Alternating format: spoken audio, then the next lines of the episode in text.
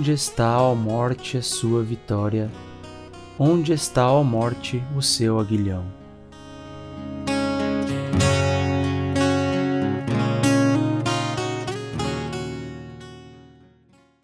Começamos então mais um podcast Conversas no Tabor.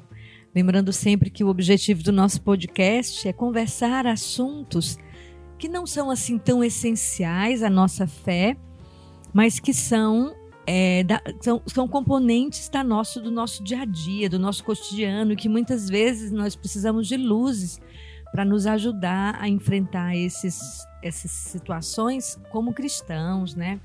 E também não somente como cristãos, mas como pessoas humanas e maduras. Então hoje nós temos um tema que é também muito desafiante para nós, com certeza. Outros não, talvez você seja mais santo do que nós e tenha mais facilidade de lidar. Mas o nosso tema hoje vai ser como lidar com a morte. Que não é fácil para ninguém, né? Talvez o César vai falar aí mais sobre isso. Nós vamos já pedir, mas inicialmente nós queremos então nos apresentar. Eu me chamo Marjorie. Oi, eu sou o Everton. Olá, sou o Thiago. Eu sou o Vinícius. César Augusto. Amanda. E eu sou o Felipe. Então eu queria pedir então ao César que por favor desse para nós uma visão geral sobre esse tema realmente muito desafiante, tanto para quem ouve como para quem fala. Só uma coisa importante, né? Para morrer basta viver. muito profundo um... mesmo, Thiago. Então... Ponto fundamental pra gente. Fundamental. Não esqueçamos. Dar pontapé, todo, toda a nossa reflexão, conversa, diálogo. Então nós vamos falando aqui sobre a morte e, e para que a gente entenda bem a morte, a gente tem que entender o, da onde ela vem, né? Para que a gente tenha uma, uma relação correta com qualquer coisa, nós precisamos saber de onde ela vem e o que, que ela é. Aí a gente entende. A primeira coisa que o livro da sabedoria vai dizer é o seguinte: que Deus não criou o homem para a morte. E São Paulo, completando isso, vai dizer que o salário do pecado é a morte. Então, se o salário do pecado é a morte, tem, temos uma um elemento que que vai nos mostrar uma coisa: nós Deus não nos criou para morrer. E isso já nos faz compreender, por isso que nós não temos uma relação tão simpática com a morte, né? Assim, por mais que alguém possa dizer, você não tem, você tem medo, César, você tem medo da morte? Eu diria, depende do que você diz isso. Existe um medo natural da morte, e ela é saudável e ela é bom. Como eu gosto de dar esse exemplo, se alguém entrasse com uma arma e atirando, eu ia tentar me defender, porque eu estaria com medo de morrer. Então, esse é um medo saudável. Porque o que a gente chama de medo saudável? É um medo que está condizente com a realidade. O, o triste é uma pessoa que está normal aqui, bem saudável, tem ninguém atirando, está no lugar seguro. Eu morro de medo de morrer. Não, você está doente, você está com medo de morrer, estando saudável, não tem ninguém atirando. Tem uma coisa estranha em você. Não é normal. Então, mas de todo jeito, mesmo se, eu, se existe um medo natural da morte, então deve ser que ela não é em si uma coisa muito boa. Então ela é o salário do pecado. Deus não criou o ser humano para a morte, a morte entra com o pecado. Então, morte é um salário do pecado, é uma consequência dos, dos do pecado original, do, do, do não que os nossos primeiros pais deram. Então, por isso que já fica compreendido a primeira coisa: nós não temos simpatia por ela. Ninguém quer morrer. Né? Não é normal querer morrer. É normal termos uma resistência, não gostarmos, temos um medo, no mínimo, natural, saudável diante da morte. Mas a realidade não ficou aí.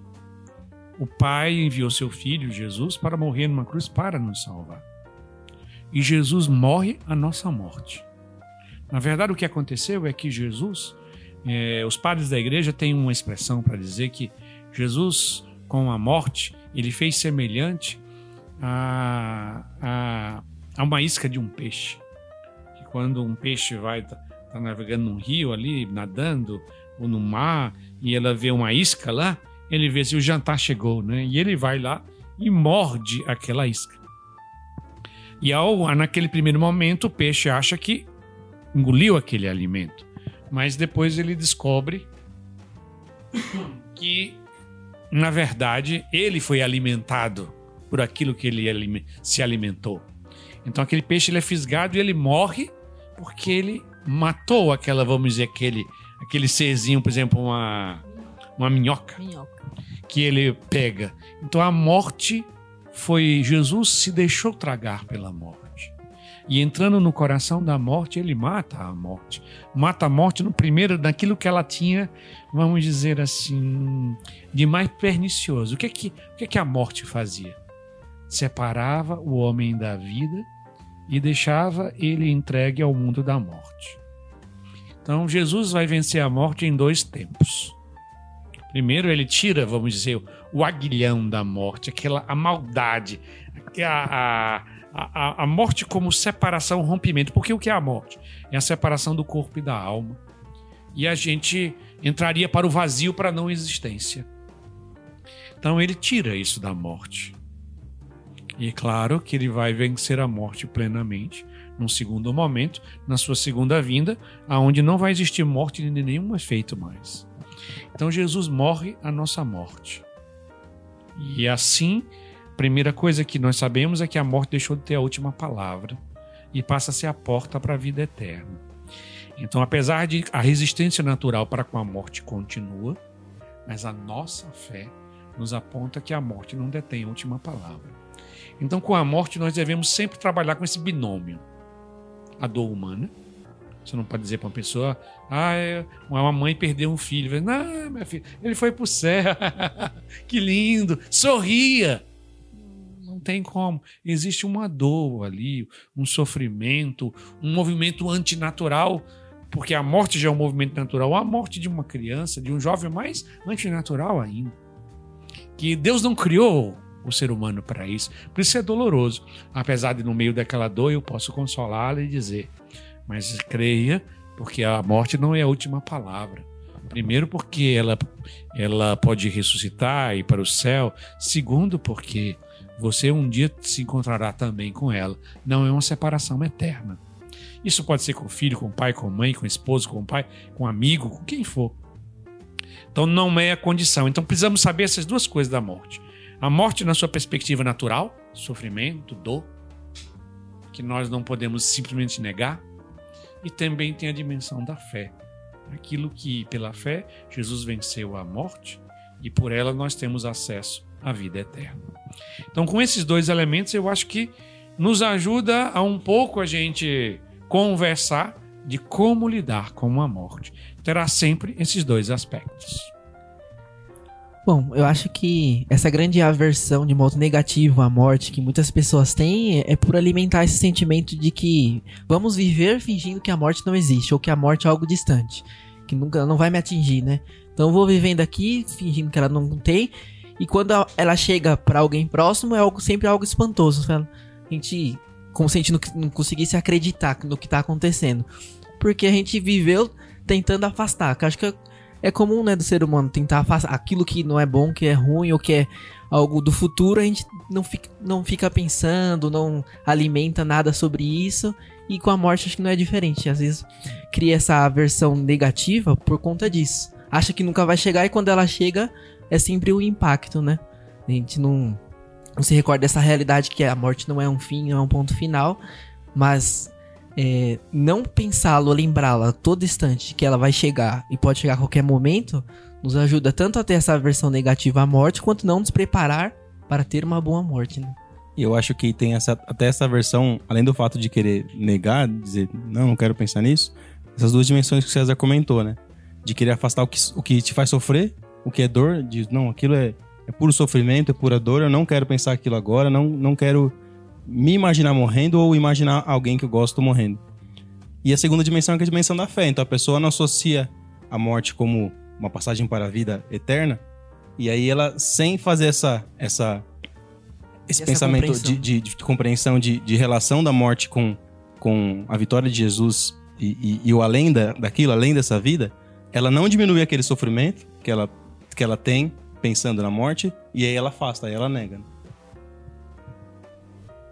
A gente já teve outros podcasts perguntando como lidar com sentimento, como viver no mundo de é, em meio a diferenças, depois como viver no mundo pagão, vários comos. E em todos o César sempre falava da questão da realidade.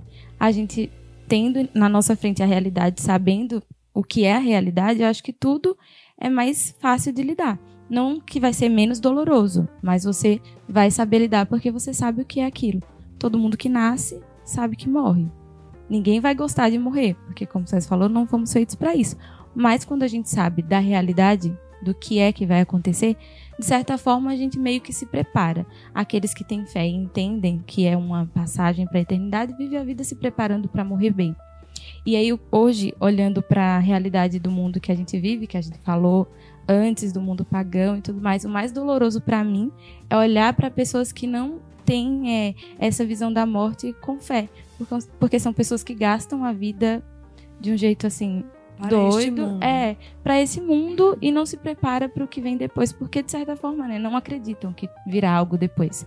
Então, é bem doloroso olhar esse outro lado da, da morte no mundo em que a gente está inserido. Acho que tem um exemplo de. Acho que é São Felipe Neri que, que, que a pessoa falava, eu quero. Sei lá, eu quero casar. Aí ele falava, e depois? Ah, eu quero ter filho. E depois? Ah, eu quero ter mais um filho. E depois?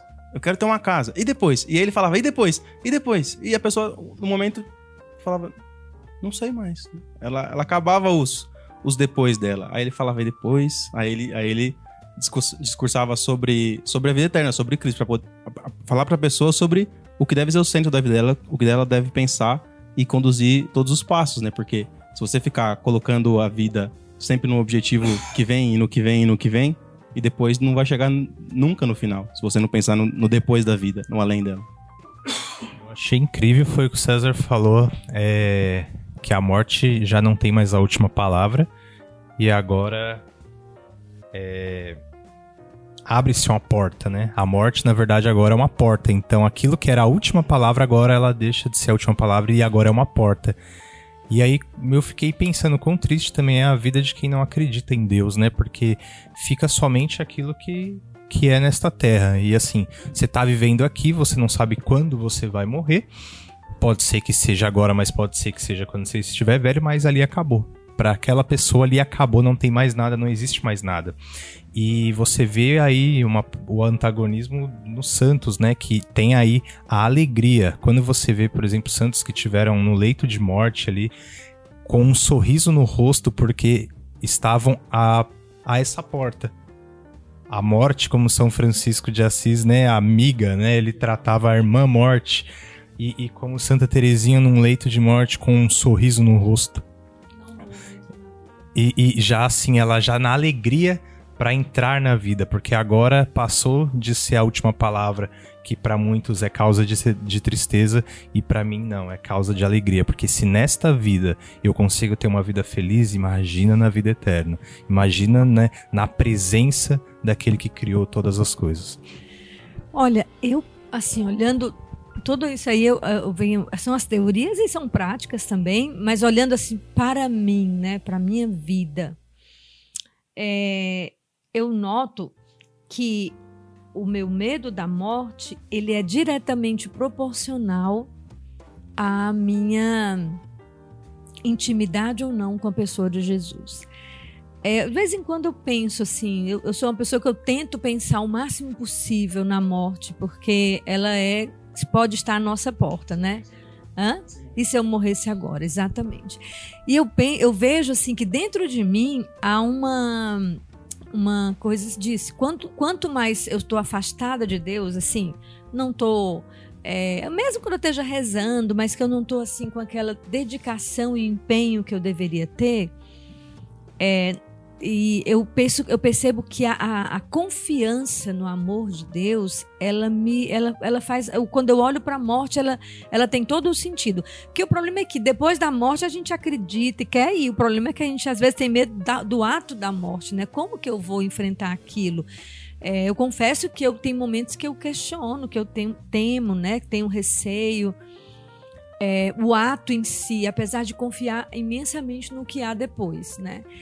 Então, é, eu creio que está muito ligado a isso. E eu penso também, sabe, às vezes nas pessoas que não creem em Deus, como que elas sobrevivem? Eu me lembrei muito de um filme que já assistiu, né, César? Conta para nós sobre aquele ateu que dizia: você pensa que é. Como é que, que ele dizia? Não, não é que eu, na turbulência e tá no avião, né, num voo, e a pessoa começa a turbulência e a pessoa quer continuar a conversa com essa pessoa. Essa pessoa, não, não conversa comigo porque você não sabe como é horrível é, sofrer turbulência no avião sendo ateu. Né? Não tem a quem pedir a socorro, É. né? Então, assim, é acho que o Vinícius falou, né? A quem recorrer? Meu Deus, a quem recorrer, né? E é interessante meditar sobre isso, né? De ter a, a relação da morte com a nossa relação com a pessoa de Jesus. Porque a gente vê nessas pessoas que ou vivem pra si, ou vivem pro mundo, enfim, em que deposita sua confiança e esperança nas pessoas, seja no filho, no pai, enfim. Quando essa pessoa morre, a gente vê o desespero dela, né? Porque pra ela literalmente o mundo dela acabou. Então ela não consegue enxergar nada, nenhum futuro dali em diante e a vida dela é, sai mais do trilho ainda, né? Mostra que realmente é essa relação com a pessoa de Jesus. E aí que isso que mostra da, realmente a alegria dos santos. Como diziam, né? Eles já, já possuíam na em terra a pessoa de Jesus, mas, já mas sabiam que a única coisa que separava para contemplar Deus face a face é justamente a morte, né? Então tem esse medo natural da morte, mas não esse pavor. Sabe que é uma passagem, como- foi dito, né? Uma porta. É, aí tem a outra parte, o outro lado, né? Tem a, a nossa relação com Deus, mas tem a nossa humanidade. Que eu acho que é aí que dói, que é duro. Porque vamos supor, é, um filho, né? Você perder um filho. O amor, eu acho que o amor, ele, ele quanto mais intenso, no sentido profundo da palavra, né? Não nesse, no amor só de paixão, mas no amor mesmo. Na afinidade com as pessoas, com aqueles que me são caros, que eu convivo todos os dias. Então, há toda uma gama de coisas que nos que, nos, que a nossa humanidade range, range diante de, um, de uma separação.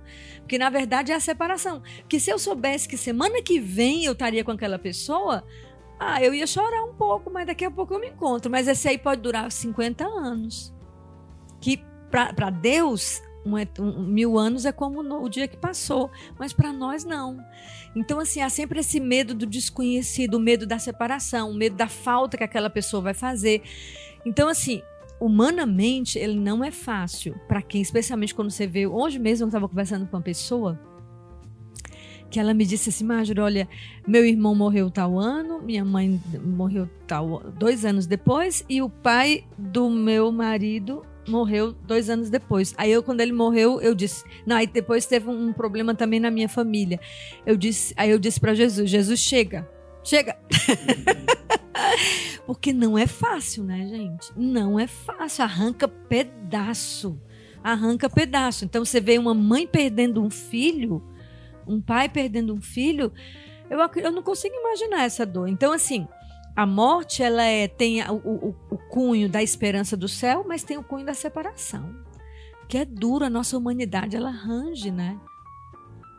todos os sentidos, assim, além do emocional que, que machuca muito, essa questão da separação, da família, assim, tudo que envolve, porque até é que nem a gente brinca, né? A gente paga até pra morrer, então, assim, é aqui é difícil todo o tratamento, às vezes que você tem que fazer, tratar com a família, aí vai ter que procurar caixão, isso tudo, é tudo dói, né? Eu tava é, logo quando eu entrei nesse serviço que eu tô agora novo, eu tratei com um cliente que ele tava ele tinha acabado de morrer a mãe dele. Ele conversando comigo, ele falava: É eu que tô fazendo tudo. Só que ele já era um senhor de idade, então tava gastando aquilo no emocional dele, tava abalando ele porque ele tinha que fazer tudo sozinho, ele tinha que ir atrás daquilo, correr atrás de todas as coisas, todas as papeladas. Então, assim, nossa, além de tudo que a morte nos traz, que é a separação, que a- ainda nessa terra, ainda a gente, né, Pra quem fica também, né, que a pessoa que fica, ela ainda tem situações que são complicadas e, e eu refleti. Humor negro, né? Humor negro. E se, tomara que essa pessoa não tenha deixado dívidas, porque aí Então, fica é. também. Se é dívida, é isso que eu... Dívidas, né? E além do gasto, né? Porque, assim, além você gasta ainda. Então, é muito difícil. Eu aqui pensando, eu falei, nossa, como que, que lidar com isso, né? Como que fazer com que nós podemos ser fortes com, com a morte? Me veio as, as virtudes teologais, porque, assim, a, a fé, que é crer, a esperança, que é aquilo que a gente tá falando, que alguém que não crê, que é um ateu, não tem. E quando nós temos esperança, né? E a caridade, que o amor a Deus é o que nos move a olhar para essa porta e romper isso, né? E ter a coragem de falar assim, porque você talvez não possa olhar e falar assim, não, vou morrer agora, mas você tem a coragem de falar, se quiser que eu morra agora, pode, né? Pode vir que eu tô, tô pronto. Ixi, eu falando de novo. Mas eu queria só falar mais outra coisa também que eu acho que a preparação para a morte também ela tá ligada àquelas pessoas. a- acho que você sofre, à medida que você sofre, está ligado com na, na medida que você vive pelos sentimentos, naquele, na medida que você vive pela fé. Se você aflora muito os seus sentimentos, acredito que a explosão de dor ela parece ser maior, né? Sente, porque ela sente mais, porque os seus sentimentos estão acostumados a serem levados em consideração. Então eu penso que é, isso também é uma realidade dentro da gente, que até que deve nos mover a nossa vida. Porque eu tenho visto pessoas que, né, até aqui em São Paulo mesmo, onde a gente mora, pessoas tão fortes assim, porque a gente nota que são pessoas que não são sentimentalistas, que não têm autopiedade. Elas, porque quando você tem esses tipos de vício, de ser sentimentalista, de ser, de ter muita pena de você mesmo, numa hora dessa você não tem domínio, né? Então você afunda. Aí é uma hora de afundar. É, e entre todas essas dores realmente que a gente tem que passar, eu acho que aí que a gente vê a importância do luto. A importância de você passar por esse momento, de enfrentar e realmente passar, né? Não ficar nele. Não deixar que os sentimentos ou toda aquela tristeza, aquele desânimo, tudo aquilo que abate, seja o teor da sua vida dali em diante. Mas sim um momento que vai passar. Vai ficar saudade, vai ficar uma tristeza, mas que tem que servir como uma motivação para enfrentar outros momentos difíceis, para saber que a, a sua própria morte vai chegar, enfim, não deixar que esse momento de luto perdure o resto da sua vida, mas seja um momento passageiro. E acho que gostaria até que o César falasse um pouquinho sobre isso, que ele comentou uma vez, eu lembro, da dor, por exemplo, da- de quem teve que passar por isso, por exemplo, no período da pandemia, que não teve essa oportunidade de passar é, corretamente, podemos dizer assim, pelo luto, né? Se despedir, de, sei lá, enterrar a pessoa. Tem um amada. rito, né? É, Hum, como tem se um ter o pelo velório, rito. conforto, conforto dos cortejo. amigos, da família também, né? Acho que tudo isso dá, uma, dá um direcionamento pra morte bem né, digno. Você É. morre e acaba. Não, enterrou. tem- hoje em dia às vezes não tem nem velório, não tem nem um cortejo. Tem muitas empresas que fazem esses serviços assim. E é uma coisa meio fria, assim. O ambiente nem tem flor, não tem vela, não tem Jesus, né? E é uma- é, uma, é um afastamento da morte. Não, vamos enterrar rapidinho a pessoa porque precisa vir outro e é uma produção, assim. Não tem aquele rito da morte que faz a pessoa, ajudar a pessoa a passar por isso, como o Thiago Sim, comentou. Eu perdi meu irmão em 2016, né? E a gente velou ele a noite inteira. Nessa noite inteira que passou, a gente recebeu tanta gente que se fosse um, uma horinha ou duas, ninguém se daria o esforço de tentar chegar, porque às vezes mora muito longe, mora. né? E não consegue. Mas cada abraço, cada pessoa que aparece dá um. né, traz uma lembrança, traz uma força que é, é diferente, né? É diferente. Eu lembro também que foi depois disso também que eu me apeguei mais a Deus. É, quando eu vi a- morte de perto, quando eu vi minha mãe sofrendo, eu vi que tudo era muito, né? Piscou, é muito. Né, a vida é um sopro, como diz, né? E a gente acha que só acontece com os outros. Né? A gente bate na nossa porta, a gente toma um susto e opa, peraí, tenho que me emendar, né? Tenho que. E foi daí que minha conversão veio mesmo, né? É, fiz o crisma e tudo mais. Mas é, preocupa também, porque às vezes a gente né, perde um familiar assim, a gente analisa a nossa vida e até a vida dele, e aquilo traz uma angústia, né? A vida que aquela pessoa, né? E a gente ama essas pessoas, a gente agora também dedicar muita oração, né? Para que ela seja purificada, se tenha ido pro purgatório, pelo menos, né? né? Então é importante também esse, esse, esse reconhecimento.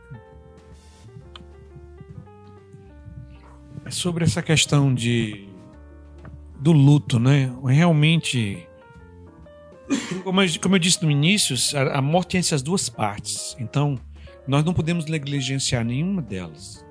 Porque às vezes a gente também conhece pessoas, às vezes, que um ente querido muito próximo morre e a pessoa diz, não, mas eu acredito, eu ressuscitou, blá, blá, blá", e você vê a pessoa baquear depois.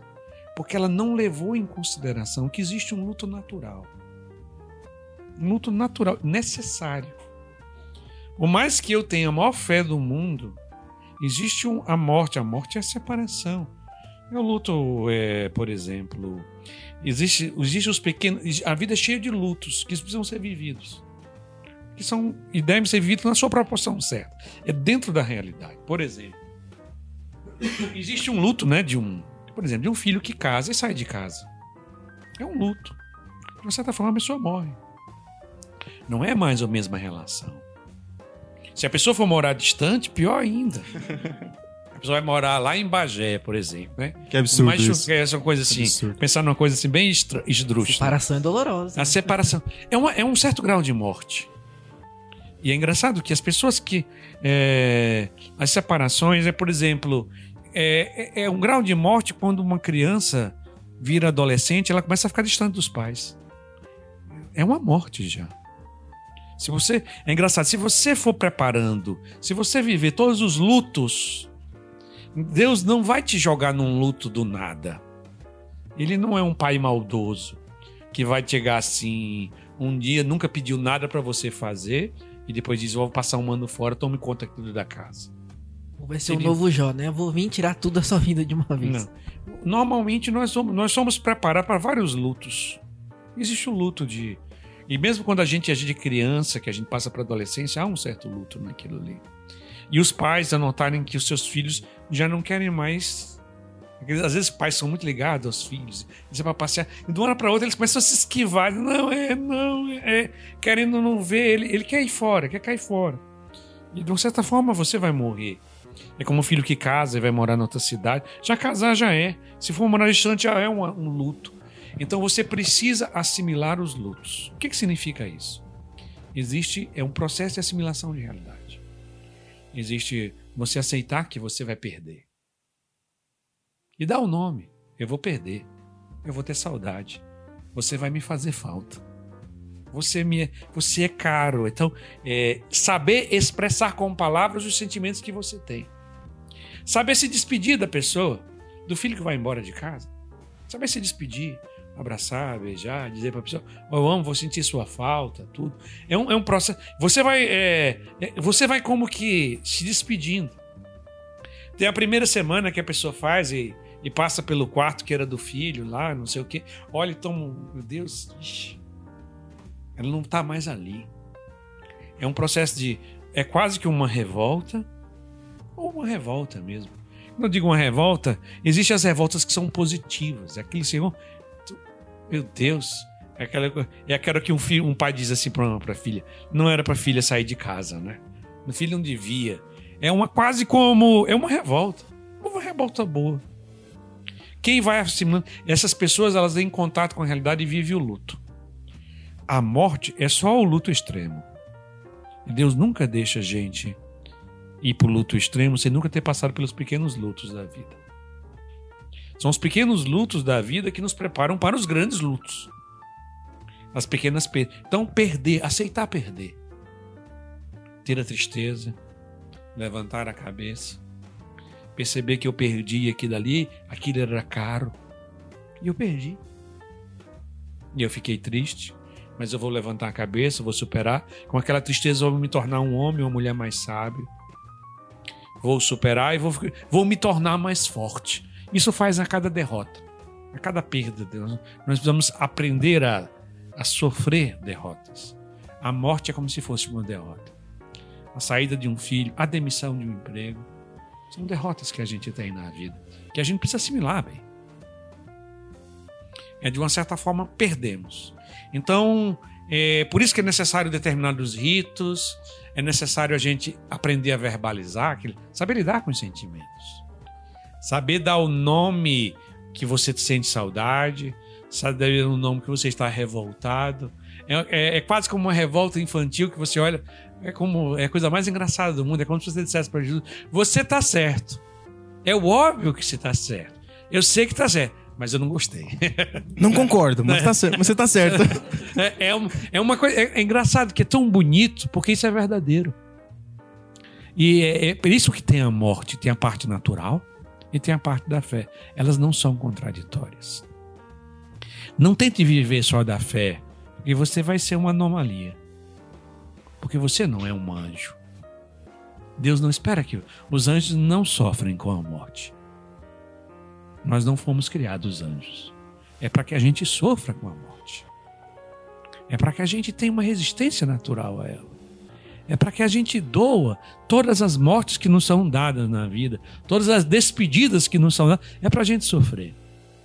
Coisa triste na vida como eu fui uma pessoa muito fria. E é uma coisa que mata o nosso coração, mata a nossa capacidade de amar, de, de ser sensível, de perceber o outro. É necessário saber sofrer. No fundo é uma defesa, né? É uma defesa. É uma não defesa. querer sofrer, é não Contra o querer sofrimento. viver, é não querer ser feliz. Feliz. As pessoas que são felizes, elas sabem sofrer. Se- Enfrenta o sofrimento. É, né? elas sabem, sabem sofrer. Porque o sofrimento existe, faz parte da vida. Então é algo que a gente deve aprender a fazer lutos na nossa vida. De tudo. De todas as derrotas nossas. Todos os nossos fracassos. Né? E todas as nossas despedidas caras. Das pessoas que nós amamos.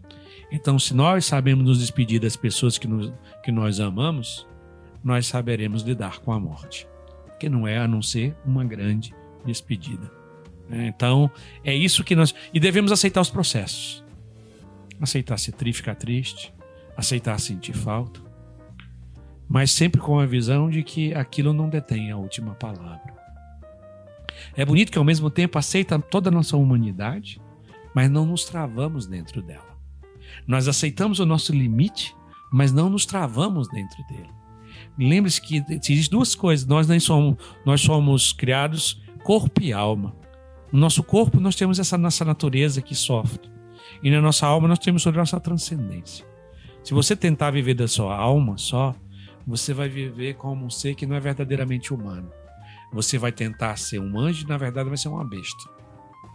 Se você só viver a a sua dimensão de natureza, de corpo, você vai virar um, um monstro. Nós precisamos viver as duas coisas na vida. E o luto é um momento da gente viver isso. Lembro muito do, por exemplo, da. Eu acho que eu, eu, eu sempre me perguntei como é que no dia que eu visse a morte de frente, no sentido pleno, é, no sentido de alguém que realmente pesasse para mim, o que que seria, né? Quando a minha mãe morreu. Mas é interessante que, porque minha mãe foi ficando doente, em alguns momentos já perdendo a consciência, o meu luto não, não, aconte, não começou quando, quando minha mãe morreu. Meu luto começou quando minha mãe começou a ratear as consciências dela. Quando eu comecei a perceber que nem ela sabia direito quem ela era. Ela começou a perder consciência. Quando ela começou a perder capacidades. E ela começou um luto. Era uma tristeza falar com ela. Porque ela estava morrendo. E foi muito bom ter passado por todo o luto, ter visto minha mãe perdendo a consciência, indo, uma pessoa que já não podia conversar mais, uma pessoa que para conversar dois, três minutos era muito difícil já para ela. Parecia. Ela, ela foi deixando de ser a pessoa que ela era. Ela foi morrendo aos poucos. E eu fui morrendo. O luto foi um processo. E eu lembro que o momento que mamãe morreu mesmo, e que a gente estava no velório, é diferente de uma morte de um jovem, de uma pessoa que morre de uma hora para outra. Ali, na verdade, já estava no luto na fase subida, já não estava já na fase descida. Né? Que é diferente. Não é que eu sofri mais, não é porque eu sofri menos. O processo foi diferente. Mas todos nós precisamos fazer o processo do luto. O sofrimento foi paulatino, assim, né? Foi, foi indo, foi indo. Não foi. Quando é de repente é de uma vez, assim, né? É. É. De repente dá um baque maior, talvez porque é de uma vez, assim, que vem esse sofrimento. É todo. como se fosse uma conta de 10 mil reais. Ela pode ser dividida em 10 vezes, ela pode vir de uma vez só, mas, mas você vai pagar os 10 mil reais. Certo? Ou progressivamente, ou de uma vez, à vista.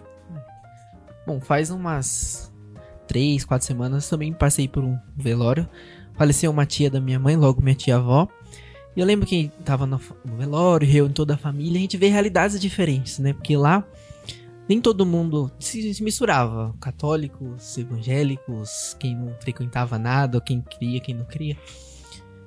É, e em determinado momento foram algumas tias minhas foram chamar eu e meu irmão, meu irmão seminarista, para falar algumas palavras. E eu virei meu, meu irmão virou para mim e a gente congelou na hora, porque não somos meses da Ezequias, nunca passamos nada desse tipo. A gente virou um pro outro e falou: "E agora?" Meu irmão pediu ajuda, né? Falou: "O que a gente vai fazer?" Bom, na minha cabeça a única coisa que eu pensei é: vamos rezar um terço, chama todo mundo reza. E ele já preocupado, mas aqui, se bobear, nem a maioria é católico, né? Então a gente congelou. Então a gente tentou desconversar, mas daqui a pouco chamaram a gente de novo. E a gente via que onde a gente estava fazendo velório tinha outras pessoas também fazendo velório, já era no cemitério, e tinha um pessoal que era evangélico. Não sei se era da congregação que era, e tava fazendo literalmente quase que uma festa, assim, uma despedida. Levaram até instrumentos, cantando, e a gente lá, só a família, amigos, e aquele, só aquele sentimento de tristeza, de perda. É, aí eu, eu virei pro meu irmão e falou: Vamos. A gente conversou rapidamente com os filhos, que eram os mais próximos, todos em unanimidade aceitaram que a gente rezasse o terço e chamar, que a gente fosse lá na frente chamar todo mundo. E quando a gente chamou, teve poucas palavras, a gente disse que ia rezar o terço, quem sentisse a vontade para nos acompanhar. Basicamente, quase todos estavam ali, mesmo aqueles que não eram é, católicos, estavam junto e a gente viu que quando a gente conseguiu finalmente terminar, falar poucas palavras, que se aquela despedida não tivesse essa parte, se ninguém fosse lá falar nada, se tivesse essa despedida, alguém externasse palavras, o que ninguém, todo mundo conseguia fazer naquele momento, ia faltar alguma coisa, né? Inclusive, particularmente pra gente, a gente se sentiu bem, né? Não, pelo menos a gente fez, foi lá, não ia realmente a gente ia se omitir, né? Eu, ah, eu poderia ter feito aquilo. Então a gente vê a importância desses momentos de lutos e para aqueles que, ou por serem mais distantes, ou por não sofrer fisicamente é, exatamente o luto, aquela, a importância de consolar, né? Quem tá passando por mais dor, quem não tem essa visão da morte que não é o fim, é importante a gente externizar isso e, e dar o consolo, né? Dar literalmente os nossos pêsames. É, eu penso assim que toda vez, vocês, enquanto vocês vão falando aí, realmente é, o para mim o tanto nas perdas da vida, como o César falou, como na perda da vida, né, de, de alguém querido, realmente para mim só existe uma forma de, de enfrentar que, que é elevando os olhos para o alto, né? Precisa elevar os olhos para o alto, porque mesmo você enfrentar humanamente, é preciso enfrentar e, e sofrer, deixar-se sofrer, deixar chorar, enfrentar tudo. É, chega uma hora que você precisa reagir, né? E se não tiver, porque é um momento muito tênue, se você não tem fé e tudo, é um perigo muito. É um, uma, um perigo se estender nesse luto, né? Que a pessoa vai se. se como que ele falou o, o Tiago, né? perdendo a esperança, o Vinícius. A pessoa vai perdendo a esperança e, e isso pode não ser uma coisa. Então eu creio que o olhar para cima, o olhar para o alto, né? Hoje mesmo eu estava falando com uma pessoa que ela me disse, Marjorie, a perda da minha mãe, a única coisa que me deu força foi a fé. E aquilo me chamou muita atenção, sabe? Porque ela perdeu a mãe muito rápido, muito de repente. A mãe estava boa e morreu. Sim, tum, de um minuto para o outro. E isso realmente é uma violência muito grande interiormente, né? Uma violência que você não está preparado, ainda mais quando é uma mãe muito presente, uma mãe muito amorosa, uma mãe que é um exemplo. Então, isso são contradições que você. Um monte de coisa que você não entende, né? Muitas pessoas dizem, ai, pessoas tão difíceis, problemáticas, tão vivas e as boas morrem. Eu digo, ah, porque Deus tem bom gosto. Brincando, né? Lógico. Mas, assim, eu acredito que esse olhar para o alto é realmente o caminho do, do consolo, né? Viver o luto, mas se você, eu acredito que enfrentar o luto, se não for com um olhar para o alto, realmente dá compaixão de quem não tem o alto, alguém para olhar no alto, né? E por fim, né, pensar na nossa hora também, né? Se preparar, estar junto de Deus. Né? Recentemente a gente passou pelo dia de finados e eu tenho certeza que quem foi à missa, né, ouviu isso né, dos do sacerdotes nas celebrações. Né? Pensar na sua hora derradeira, né? Onde você vai estar? Os que é conheci- são conhecidos por Deus, outros que não são, né? Pois é, sei que esse tema foi meio túnebre, né? Fúnebre. Mas realmente, acho que a resposta da pergunta é essa: é lembrar da morte. E acho que a melhor forma de se preparar com, lidar com a morte é vivendo bem, né? Sendo, é, tendo clara certeza de que vamos passar por ela, que ela não é o fim, mas vivendo a nossa vida realmente tendo Jesus como centro, sabendo que é Ele é o caminho que vai fazer com que, que já fez com que a morte fosse vencida e que nós vamos enfrentar isso para chegar até Ele, né? É, sempre tem essa perspectiva. É, Deus vai nos, vai nos preparando. Nós temos várias mortes e vários lutos que a gente enfrenta na nossa vida. Abraçar a cruz é justamente isso, ter esse senso de realidade. São várias coisas. Quem tem muita dificuldade com a morte dos entes queridos e consigo mesmo é porque tem muita dificuldade das mortes que acontecem no dia a dia. Certo? Tem morrer a sua própria vontade, morrer os seus sonhos, as pessoas que você gosta muito se afastar. Então, todas essas coisas é a dificuldade. E quando eu digo a dificuldade, não é só a resistência, a dificuldade de assimilar. Eu, eu vou insistir um pouco. Nós sabemos que nós somos homens e mulheres de fé, mas temos uma natureza. A nossa natureza precisa assimilar. Certo? A fé é um, é um, vamos dizer, um potencializador para que a nossa natureza consiga assimilar. Mas você precisa assimilar. Não é um fé, acreditar, eu acredito na ressurreição. Não, é assimilar que, sim, eu acredito na ressurreição, mas essa pessoa eu não vou ver amanhã. Essa é, É a grande. realidade, É, né, uma, é uma questão muito prática. Não, a questão não, só, não está só a vida eterna envolvida.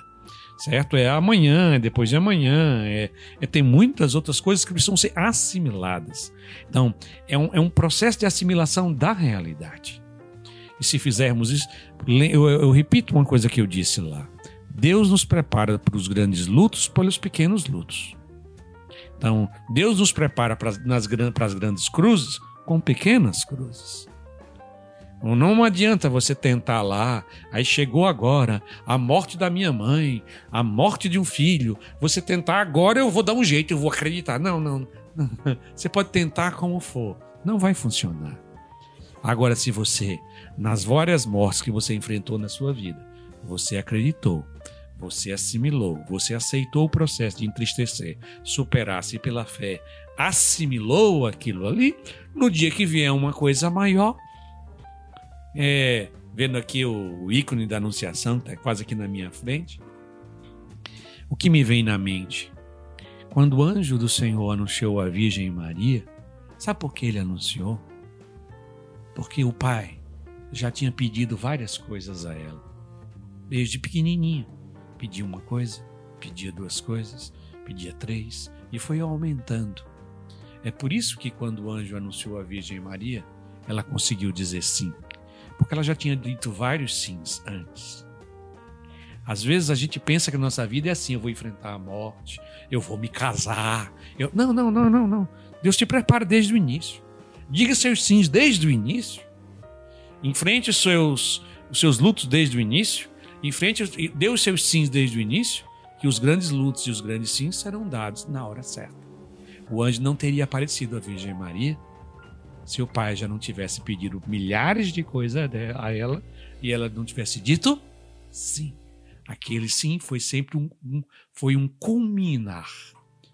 A, a morte de uma pessoa muito querida, ou a nossa própria morte, vai ser um sim de culminar. Que foi culminar de um longo processo. E César, esse sim de Nossa Senhora para a encarnação de Jesus não foi o último sim, né? Foi o meio do sim, porque no final ela teve o mais difícil e exigente sim, que foi a morte de Jesus, né? Eu pensava exatamente isso enquanto ele estava falando sobre os sims. é, da adolescência e tudo mais. O sim que Nossa Senhora deu quando Jesus fica para trás, que ele fica no templo e ela guardou e meditou aquilo no seu coração. Ali também já era um sim para a separação futura da morte e pensando no lidar com a morte, a Virgem Maria outra vez, porque depois estava ela em Pentecoste com todos os discípulos fazendo o que Jesus queria que fizessem. Pois é, eu ia falar exatamente isso. Falou do ícone da Anunciação e do lado tem o ícone da Virgem da, Da ternura, ternura. que a gente sempre medita esse olhar, né? De quem enfrentou a dor, mas enfrentou com docilidade, que gerou justamente esse olhar. Por isso a, a devoção à Virgem, da- à Virgem Maria, como a gente sempre reza, né? Agora e na hora de nossa morte. Não, a Nossa Senhora é a mulher do sim mesmo, que eu acho que ela até no céu tá dando sim ainda a Deus, porque aceitar uns filhos como a gente, né? Ai, meu Deus, quando Difícil. terminará isso? Nem no céu tem, tem descanso, né? Porque tem sempre uns filhos trabalhosos como nós. Então, que a gente realmente aprenda a Nossa Senhora a dar sim sempre, né? Ai, Jesus. Então foi uma alegria estar com você. Tenho certeza que você vai ficar aí em casa pensando, porque nós também vamos para casa pensando em tudo isso, porque isso atinge a todos nós. Como eu sempre digo e brinco, o meu ouvido é o mais perto da minha boca, né? É o que quando a gente fala uma coisa, o nosso ouvido deve ser aquele que mais escuta. Termina o podcast, mas esse não é o fim, né? Vai continuar pensando no assunto. Até a morte. E, e a É, gente, nesses tempos aí, falando muito em democracia, a morte, sim, é democrática, né? É, isso não tem mais ninguém mais democrático do que a morte, a cruz e o sofrimento, sempre muito democráticos. Então foi uma alegria estar com vocês. Espero que você aproveite esse podcast, que você pense também na sua vida, não pense nos outros. Pense em você, pense em como você vive tudo isso, porque é é sobre isso mesmo que nós crescemos, né? E viva bem para morrer bem. Viva bem para morrer bem. Quer falar mais alguma coisa? Alguém? Então, tchau, até o próximo podcast. Tchau. Tchau.